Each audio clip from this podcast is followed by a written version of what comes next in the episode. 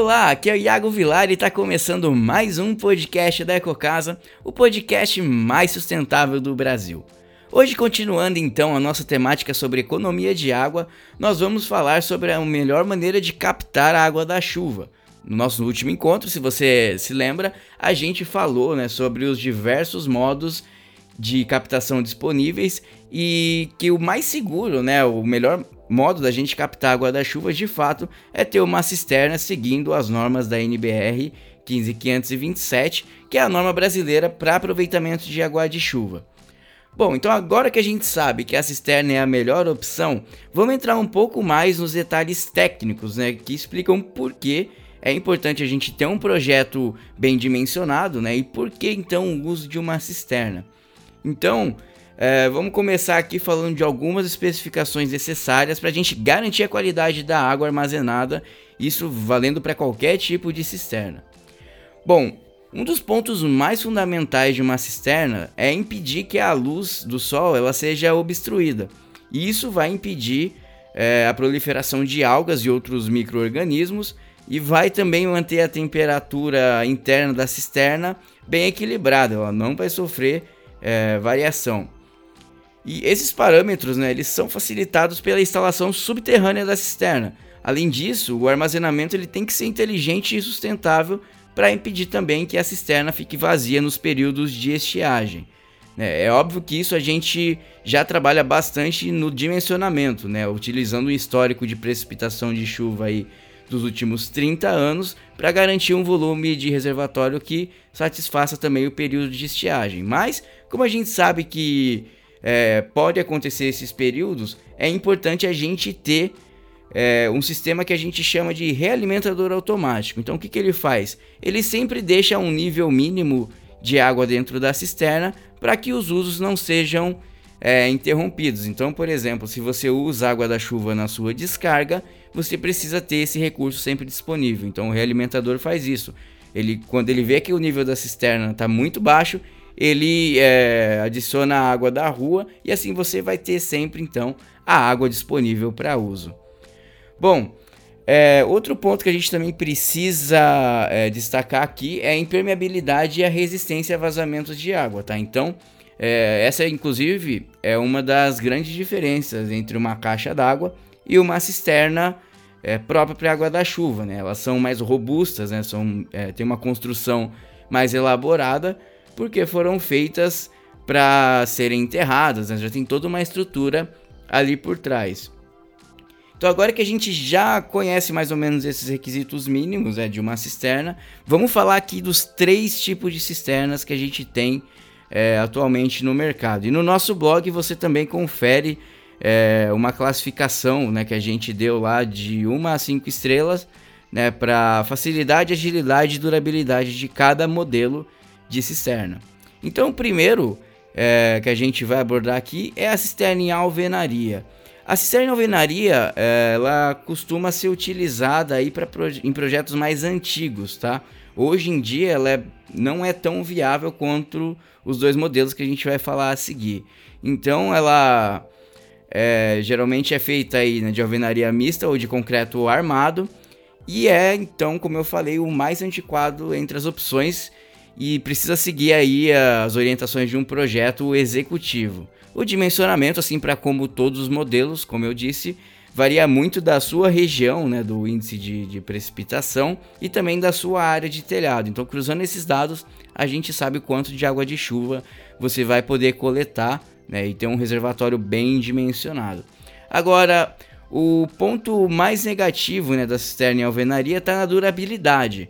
Mas você pode até me questionar, poxa, mas se ela é de concreto, né? Por que, que a durabilidade dela é menor?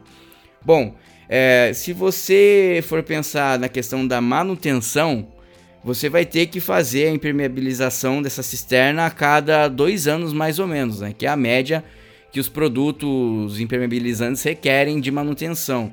E esse tempo, então, você vai ter que parar, vai ter que esvaziar a sua cisterna, esperar ela secar, passar o produto, então acaba se tornando um processo inviável. Né? Então, questão de durabilidade, a cisterna de alvenaria é a menos recomendada. Depois a gente tem as cisternas então pré-fabricadas, que são aquelas que se parecem bastante né, com a caixa d'água. Geralmente são feitas em polietileno e assim como a cisterna em alvenaria, ela precisa ter também ali todos os tipos de acessos e dispositivos para que você possa é, fazer a conexão do sistema.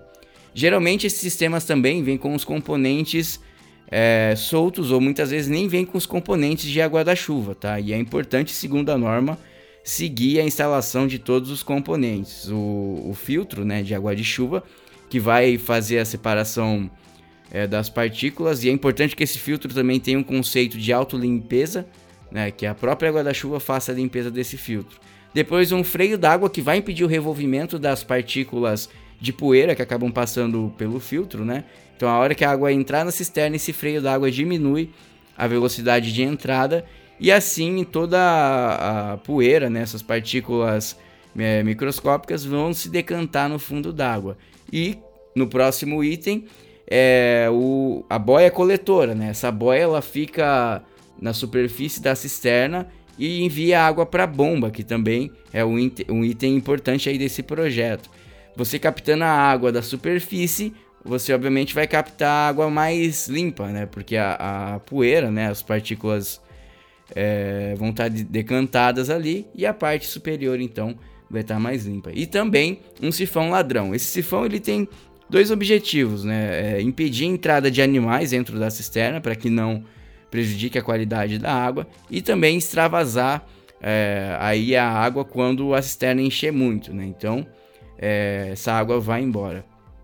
Bom, o material que as cisternas são fabricadas deve assegurar então a qualidade da água armazenada por longos períodos de tempo. O ponto mais fraco desse equipamento, no entanto, reside na operação para a gente fazer a instalação nos modelos aterrados, né? porque ela vai requerir obras muito mais complexas. Você vai ter que fazer uma laje, né, de acordo com a especificação do fabricante, uma laje inferior e superior, para que ela possa aguentar é, a pressão da terra, né, e também cargas, é, trânsito de pessoas em cima e por aí vai. E o, a nossa próxima cisterna é a cisterna pronta. A cisterna pronta é tecnologia mais moderna em armazenamento de água de chuva.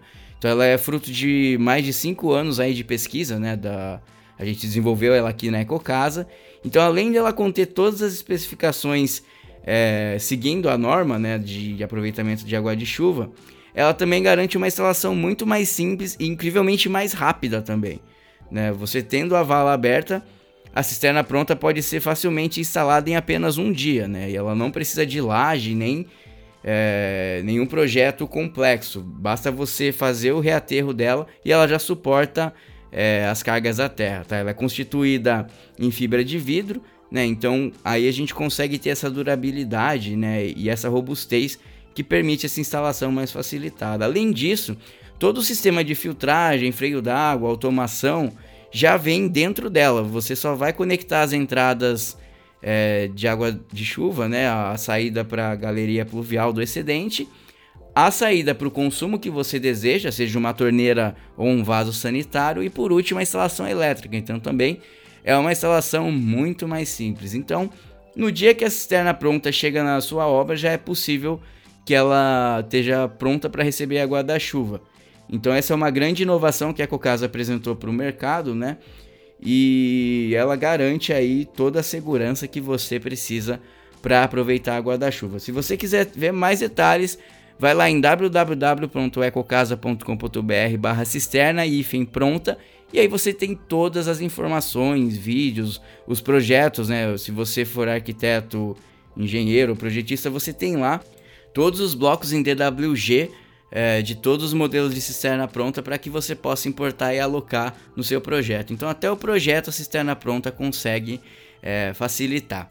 Então hoje nós falamos sobre os três tipos de cisternas que a gente tem disponível no mercado, né? E as cisternas, como a gente sabe, elas ganharam muita evidência após a crise hídrica, porque é um meio sustentável da gente preservar o recurso mais valioso do planeta. Além de, claro, né, desde a crise ela ganhou muito reconhecimento, inclusive pelo mercado imobiliário. Então, é um sistema que vai valorizar o seu imóvel, vai preservar o recurso e um ponto importante também que eu gosto sempre de evidenciar é que se a gente tiver a cisterna instalada em larga escala, ou seja, em muitas residências em áreas onde a gente tem enchente, ela também acaba compensando ali a área impermeabilizada, né? E atuando no controle das enchentes. Então, é, a cisterna ela é um sistema sustentável de todos os aspectos possíveis. Então vamos ficando por aqui com mais um podcast da EcoCasa.